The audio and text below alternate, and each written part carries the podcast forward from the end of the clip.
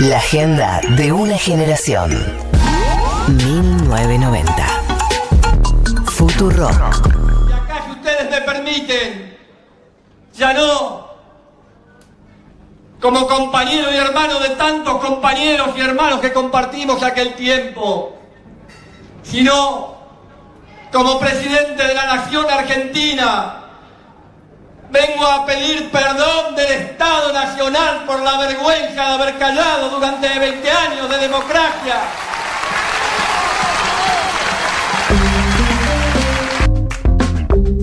Este fue el discurso que dio eh, Néstor Kirchner el día que bajó los cuadros en eh, la actual ex ESMA, en ese momento eh, era todavía la ESMA, el 24 de marzo del 2004. Y tiene que ver, obviamente estamos en la semana del 24 de marzo, tiene que ver con uno de los grandes, grandes pasos que dio el país a la hora de eh, elaborar qué tipo de acuerdos y qué tipo de, de nunca más establecíamos después de la última dictadura cívico-militar. Pero me parece que para entender cómo se llega a, este discurso de Néstor está bueno hacer como un, un recorrido de eh, qué avances eh, hubo y qué pasó del 83 hasta el 2004 con respecto al rol de las Fuerzas Armadas en la Argentina. Recordemos que cuando asume Alfonsín, ¿no? Eh, el 15 de diciembre de 1983 sanciona los, decretos, los eh, 157-83 y 158-83. Eh, ¿En qué consistían estos decretos? Bueno, en, enju- en enjuiciar, Dios, lo que me está costando hablar, en enjuiciar a, eh, por un lado, los dirigentes de las organizaciones guerrilleras como ERP y Montoneros, y por el otro lado, enjuiciar a las tres juntas militares que dirigieron el país desde el golpe del 76 hasta la guerra de Malvinas. También, eh, en, ese, en el comienzo del gobierno de, Alf- del- del gobierno de Alfonsín, crea la CONADEP, ¿no? que tenía distintas personalidades que se encargaron de llevar a cabo la investigación de documentar, registrar casos, pruebas de violaciones a los derechos humanos, todo tipo de evidencia de lo que había sido eh, las violaciones a los derechos humanos, las, las violencias en general y todo lo que sucedió eh, en la dictadura del 76, que fueron después eh, las bases fundacionales y la evidencia que sucedió también para el juicio a las juntas. También el 15 de diciembre, ese 15 de diciembre del 83, Alfonsín envía al Congreso un proyecto de ley declarando eh, nula la ley de autoamnistía que había dictado el gobierno militar. O sea, el gobierno militar se había autoamnistiado a sí mismo.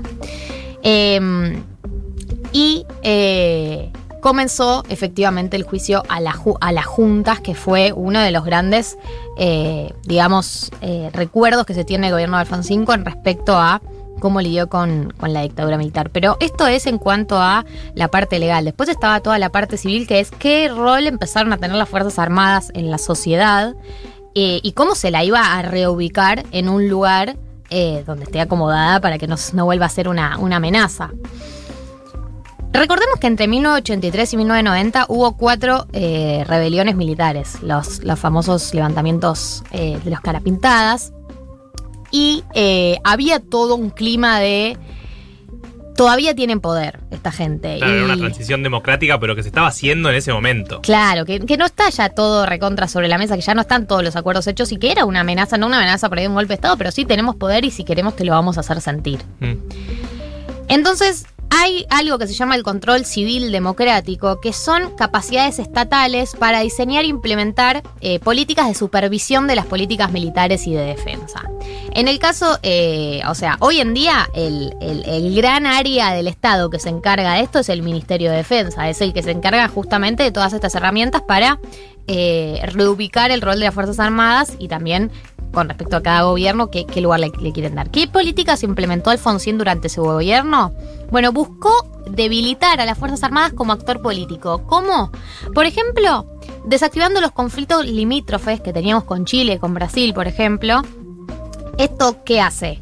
Cuando vos desactivás como dos de sus potenciales, eh, el potencial rol que puede tener las Fuerzas Armadas, como por ejemplo intervenir en un conflicto con otro país, también le quitas peso y también eh, al haber desactivado los conflictos con países limítrofes, habilitó una reducción del presupuesto militar, porque tampoco lo necesitaban para eso. Por otro lado, eh, sustrajo a la Gendarmería y la Prefectura del mando directo del Ejército y de la Armada, y ambos pasaron a depender del Ministerio de Defensa. En paralelo se fortaleció ese ministerio. Por otro lado, también sancionó la Ley de Defensa, de Defensa Nacional en el 87, que eh, le, sacaba el rol de eh, participar en misiones de seguridad interna a las Fuerzas Armadas y solamente tienen el rol de intervenir si es de origen externo. Entonces también dejan de tener un rol en cuanto a la contención de problemas internos. Y redujo el presupuesto, que pasó del 3,4% del PBI en 1983 al 1,8% en 1989. Pero eh, seguía estando esta tensión y ¿qué es lo que pasa? Lo que ya sabemos. Producto de estas presiones que tenía Alfonsín, eh, termina sancionando la ley eh, de punto final y la ley de obediencia de vida. La ley de punto final planteaba que tenías un máximo de 60 días desde la promulgación de la ley para presentar una acción penal contra los, los, cualquiera de estos imputados responsables de haber cometido algún delito complejo, como de desaparición forzada de personas, y si no lo declarabas dentro de los 60 días posteriores ya no podías y la ley de obediencia de vida que básicamente planteaba que todos los delitos cometidos por miembros de Fuerzas Armadas cuyo grado estuviera por debajo de coronel habían actuado por obediencia de vida, que es un concepto militar según el cual como que vos actuás porque respondes a tus superiores. Estas leyes las sanciona en 1986 y en 1987 y los alzamientos son después. Son el primero es el 2 de abril el 16 de abril de 1987, el siguiente es el 88 y los otros en el 88. O sea, que las Fuerzas Armadas no estaban, no les pareció suficiente la sanción de estas leyes y querían suspender el juicio a las juntas también, querían suspender todo tipo de enjuiciamiento a las personas que habían estado involucradas en los delitos eh, de desaparición de personas o de tortura. Con el menemismo, lo que pasa, después de que termina Alfonsín, con el menemismo lo que pasa es que eh, empieza a perder poder eh, las rebeliones carapintadas. De hecho, la última, la última rebelión carapintada, que es el 3 de diciembre de 1990, la reprimen. O sea, Menem la reprime, se desarma de esa manera. Las otras se habían desactivado de otras maneras, la reprime. Y lo que hace es atacar, digamos, al sector carapintada, que era el sector como politizado, como atacar y perseguir a ese sector. Y por el otro lado, eh, tirarle buena onda a la cúpula militar a través de gestos favorables. ¿Cuáles fueron esos gestos favorables que ya conocemos también de Menem? Eh, las llamadas leyes de impunidad, bueno, justo con las, o sea, con las que se llaman las leyes de impunidad y los indultos, que es la gran medida que toma Menem para decirles, bueno, yo ataco a los carapintadas, los persigo a ellos y al resto les tiro una buena onda para que se desactive la presión. Los indultos de Menem, Menem fueron una serie de decretos sancionados entre el 7 de octubre del 89 y el 30 de diciembre de 1990, indultando a civiles y militares que cometieron crímenes durante la dictadura, eh, incluyendo a los miembros de las juntas condenadas, que las habían condenado en el juicio de las juntas del 85, y a los líderes de las organizaciones guerrilleras. Fueron indultadas más de 1.200 personas con eh, los indultos de Menem. Entonces llegamos a el fin del gobierno de Menem con unas Fuerzas Armadas que ya eh, unos sectores estaban bajo el área del Ministerio de Defensa, que ya habían, pedido poder, habían perdido poder político, ya con el, el último alzamiento que la pintada ya había sido directamente reprimido y desactivado con las fuerzas políticas y con un par de guiños que le había tirado Menem y un par de guiños que le había tirado Alfonsín, también producto de la presión de la época, eh, pero que eh, de alguna manera buscaba tranquilizarlos. Claro, y esa es la época que recordarán nacieron los scratches, justamente porque eh, venía como respuesta de los familiares desaparecidos ante la falta de justicia. Bueno, ya llegamos a estas, este milenio. en el 2001 ya empezaban a haber declaraciones de inconstitucionalidad de estas leyes de punto final y obediencia de vida y de los indultos también. Y ahí es como que la justicia ya empezaba caso por caso, no en términos generales, sino caso por caso, a, a realizar algunos eh, juicios a estos crímenes de derechos humanos. Ya con Kirchner en el poder, recordemos en mayo de, de 2003, eh, en agosto de 2003, un par de meses después de que asume, el Congreso aprueba una ley por la que se anularon estas leyes de perdón y de, la impunidad. Eh, y que, bueno, el Congreso decía que no tenían validez, que años después la Corte Suprema justamente también lo declaró inconstitucional. Y esto, como estábamos diciendo, el discurso de Néstor que estamos escuchando era en 24 de marzo de 2004, o sea, su primer 24 de marzo como presidente. Un par de días antes fue a la EMMA y visitó a familiares, con familiares, perdón, visitó a, esta escuela de la mecánica, escuela del ejército, eh, lo visitó con los familiares. Era la primera vez que entraban civiles ahí después de la dictadura. Claro, el 19 de marzo, eh, además hay algo súper interesante que, que, tiene como un hito con esto y es un diálogo muy directo de Néstor Kirchner con las organizaciones eh, de la sociedad civil y con los sobrevivientes de, la última dictadura. Entonces decide que él va a recuperar la ESMA, pero dice, cuando se reúne con las organizaciones, vamos a ir primero nosotras sin medios y sin público a hacer esa primera visita eh, al edificio, a los edificios. Hay una cosa que nos pareció particularmente macabra y llamativa, y es que antes de, de este proyecto de Néstor Kirchner, eh, Menem había presentado un proyecto para hacer ahí, en el edificio de la ESMA, un parque de la reconciliación, le quería poner, parque de la reconciliación, eh, y tumbar todas las construcciones que había ahí. eh, como un borrón y cuenta nueva edílico, digamos. el nombre, Parque de la Parque de la Reconciliación. Reconciliación, además. Bueno, eh, obviamente todas las organizaciones se oponen y finalmente hay una presentación judicial para parar el proyecto que hacen las organizaciones eh, que termina pasando y por eso el proyecto nunca se hace, alegando que si destruyen todos los edificios se va a destruir evidencia muy importante que después de hecho tuvo lugar y muchísima relevancia en los juicios eh, y para saber quiénes habían pasado por ahí. Bueno, en esa visita ya llegamos a, la, esa semana del 24 de marzo de 2004. Eh, Néstor Kirchner después contó que ya venía pidiendo de meses antes que bajen los cuadros de, de, los militares de la Junta Militar, de Videla Viñone, que estaban ahí, que eran justamente porque habían sido directores del Colegio Militar, y por eso estaban ahí los cuadros, eh, que había sido una idea que le habían dado desde el CELS.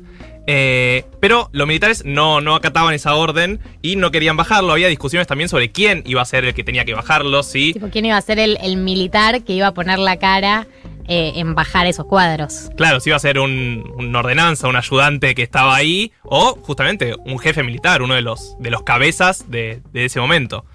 Finalmente Néstor da la orden y dice que tiene que ser el cabeza, el jefe del ejército, el que baje los cuadros. Sí, y de hecho, em, la, la decisión em, de que fuese Bendini, el que Bendini fue el que descolgó los cuadros, fue decisión de Néstor, producto de la resistencia que veía también en otros, en otros sectores de, la, cúpula militar que no estaban contentos y contentas con esta decisión. Eh, hubo una interna militar muy grande previo a esta decisión, no fue una decisión gratuita.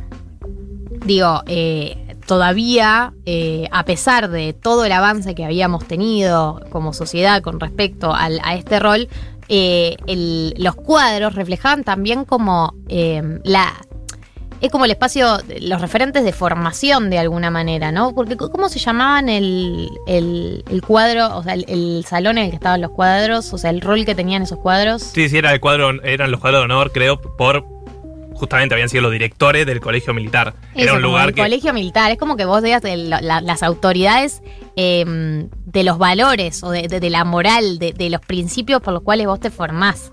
Eh, entonces, eh, esa, esa decisión generó un debate interno entre los miembros del ejército a punto tal de que algunos fueron pasados a retiro, de que, de que se corrieron después de eso. Y que también eh, Néstor Kirchner tampoco era un presidente que había ganado con una cantidad de votos tan grande como para tener, ya haber acumulado una cantidad de poder político como para tomar una decisión como esa. Entonces yo creo que a la distancia más contundente es la decisión que tomó.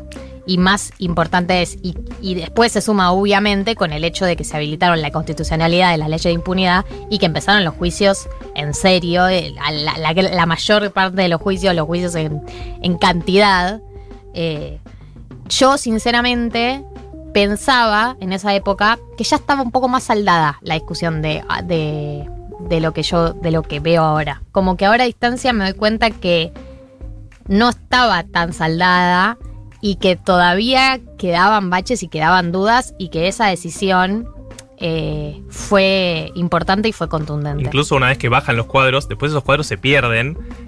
O sea, los hacen como- desaparecer. Claro, como que se roban los cuadros y no es que quedan guardados dentro del colegio militar, sino que no se sabe muy bien dónde están.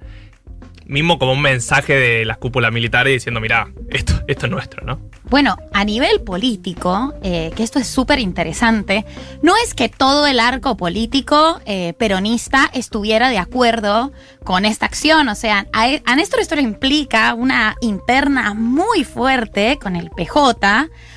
Porque eh, días antes del acto, las organizaciones, y sobre todo como tomando muy fuerte la voz de Eve de Bonafini, rechazan la presencia de varios de los gobernadores del PJ. Estamos hablando de Solá, Obeid, de la Sota y Bus- Busti y Berna, que eran los gobernadores en ese momento de la provincia de Buenos Aires, la provincia de Córdoba, La Pampa y Entre Ríos. No eran como, eran provincias muy importantes.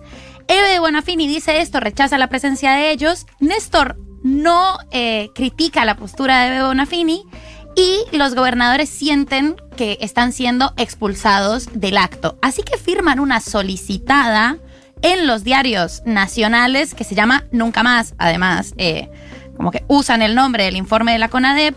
Y en el documento dicen cosas como, este día también es nuestro, a pesar de la discriminación ideológica que ni el peronismo ni sus votantes merecen, el nunca más se construye con grandeza entre todos, sin olvido, pero también sin odio ni resentimientos. Y también dicen, orgullosos de integrar un movimiento que ha sido víctima de incontables masacres y que nunca tomó revancha cuando el pueblo volvió a elegirlos para gobernar. Un movimiento popular, humanista y cristiano que reivindica toda la memoria y no solo una parte de ella. Entonces, esa interna muy fuerte, Néstor toma una decisión eh, que es bastante visible, que es apoyar a las organizaciones. Faltan esos gobernadores, o sea, faltan casi todos los gobernadores del PJ en el acto y parte del discurso que después se lee como una respuesta de Néstor a esa solicitada pública, él dice, algunos quieren volver a la superficie después de estar agachados durante años. Ese eh, conflicto entre ellos fue una interna muy fuerte, duró un montón de tiempo. Después eh, Solá sale en, los medios diciendo que él no quiere que se interprete que está peleado con el gobierno, pero mucha gente especula que ese fue uno de los primeros quiebres con De la Sota y que nunca se pudo recuperar eh, como esta, este conflicto y esta diferencia que tuvieron. Hay que decir que muchos de los gobernadores del PJ, que en ese momento no hicieron como un gran visto bueno y como no se manifestaron mucho públicamente frente al acto de, en ese entonces la ESMA, ahora la EXESMA, habían estado de acuerdo con eh, el indulto de Menem. Así que sí, era eh, más complicado de lo que de lo que parece, por lo menos del recuerdo que tenía yo ese escenario. Eh, así que más a la luz eh, importa ese discurso que dio la ex-ESMA. Los cuadros lo bajan del Colegio Militar de la Nación, no de, no de la de la ESMA. Y, y, este es el. También por esta semana elegimos este discurso, uno de los discursos más importantes para mí también con respecto a, a esta fecha y al, al trabajo que hizo este país y a los acuerdos que hizo este país. Eh, con respecto a la dictadura militar. Sé que desde el cielo, de algún lado, nos están viendo y nos están mirando. Sé que se acordarán de aquellos tiempos. Yo sé que no estuvimos por ahí a la altura de la historia, pero seguimos luchando como podemos con las armas que tenemos, soportando los apretujones y los aprietes que nos pueden hacer, pero no nos van a quebrar, compañeros y compañeras.